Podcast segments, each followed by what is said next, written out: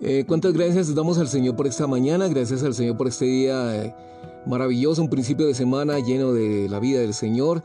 Eh, y entramos a un programa maravilloso, entramos a un programa en el cual es una semana práctica, una semana de pastoreo, una, una semana maravillosa en su ministerio, por lo cual necesitamos el ejercicio del pastoreo de la iglesia como esclavos de Dios eh, y así poder cumplir el sueño de Dios, el cual es que entremos en un pastoreo maravilloso de Cristo, eh, que es un ministerio celestial, disfrutar, en el cual al pastorear disfrutamos y ministramos al Señor eh, como esclavos de Dios y con miras al cumplimiento del sueño de Dios, el propio y el propósito eterno de Dios. En Hechos 20:19 y en Romanos 1.1 y en Galates 6.17 y en Marcos 9.7, Efesios 3.11 nos habla acerca del pastoreo.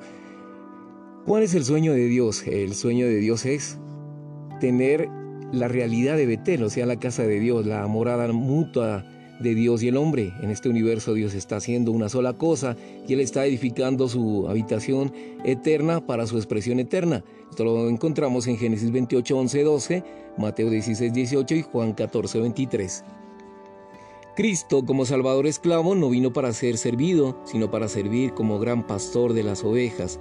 Él nos sirvió en el pasado, nos sigue sirviendo en el presente y nos servirá en el futuro. Marcos 10:45, Lucas 22, 26, 27, Hebreos 13, 20 y Apocalipsis 7, 17 y Génesis 48, 15.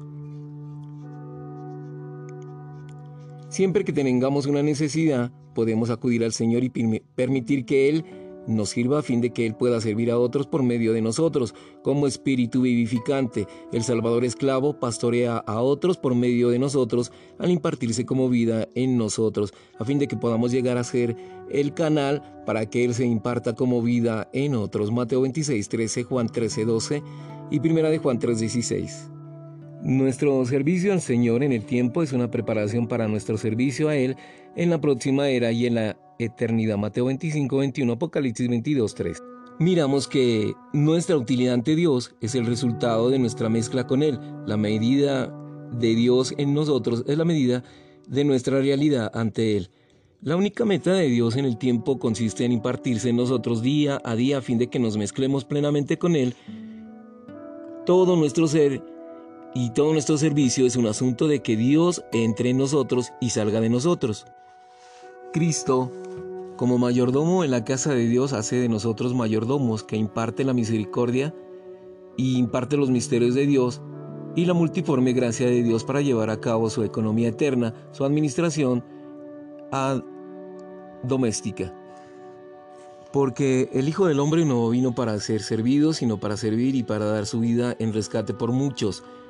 Sea el que dirige como el que sirve, yo soy entre vosotros como el que sirve. Cuando venga, se ceñirá, hará que se reclinen a la mesa y vendrán a servirles.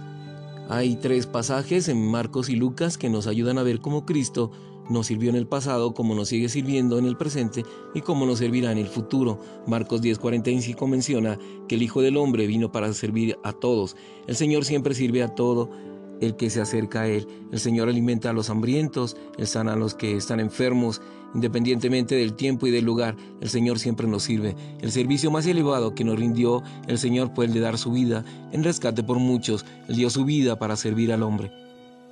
Podemos mirar en Lucas 22, 26, 27 trata sobre que Cristo sirve a sus discípulos, yo estoy entre vosotros como el que sirve. Debemos recordar que el Señor está entre nosotros para servirnos. Esto es gracia. Lucas 12:37. Está tan lleno de gracia, ¿cómo puede ser esto posible? Sin embargo, el Señor dijo que Él nos servirá de nuevo en el futuro. ¿Alguna vez hemos pedido a Cristo que nos sirva? Algunos hermanos han comentado que sus oraciones son demasiado frías, que sienten que deben hacer algo para avivarse de nuevo.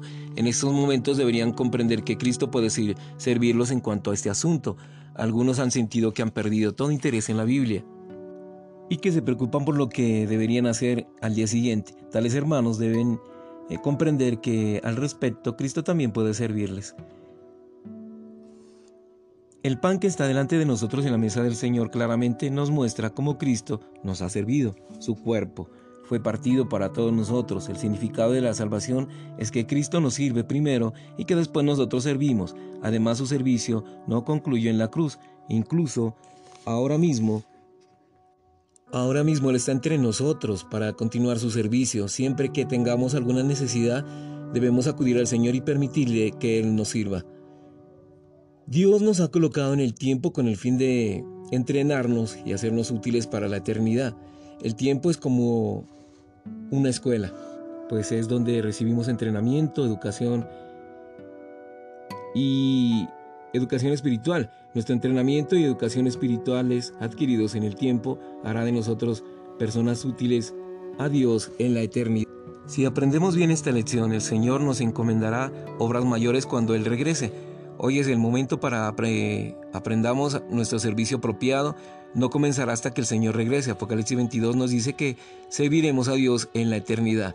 Dios nos coloca hoy entre sus hijos para que sirvamos juntamente con todos ellos. Repito una vez más, nuestro servicio en el tiempo hoy en día es una preparación para nuestro servicio en la eternidad. El día que fuimos salvos, el Señor puso su vida en nuestro interior y a partir de ese entonces Él nos entrena paso a paso por medio de las circunstancias específicas de tal manera que aprendamos a cooperar con Dios, a mezclarnos con Él. Dios quiere que seamos útiles en sus manos. La medida de Dios en nosotros es también la medida de nuestra utilidad delante de Él. Cuando la medida de Dios aumenta, nuestra utilidad también aumenta. La medida de Dios en nosotros no aumenta únicamente mediante el estudio de la Biblia y la oración. Él se mezcla con nosotros por medio de la vida de Dios que se mezcla en nuestro ser. De hecho, nuestra utilidad delante de Dios no es otra cosa que el resultado de la mezcla de su naturaleza en nuestro interior. Eso que está mezclado en nuestro interior llega a ser nuestra utilidad espiritual. Cuando Dios se mezcla a sí mismo en nosotros, la expresión de tal vida llega a ser nuestra utilidad. La única meta de Dios en el tiempo consiste en impartir su elemento en nosotros día tras día. Gracias por tu palabra, gracias por amarnos, gracias por bendecirnos. Lámparas a mis pies tu palabra y lumbrera nuestro camino. Si le gusta este programa, hermano, compártalo. Amén y amén.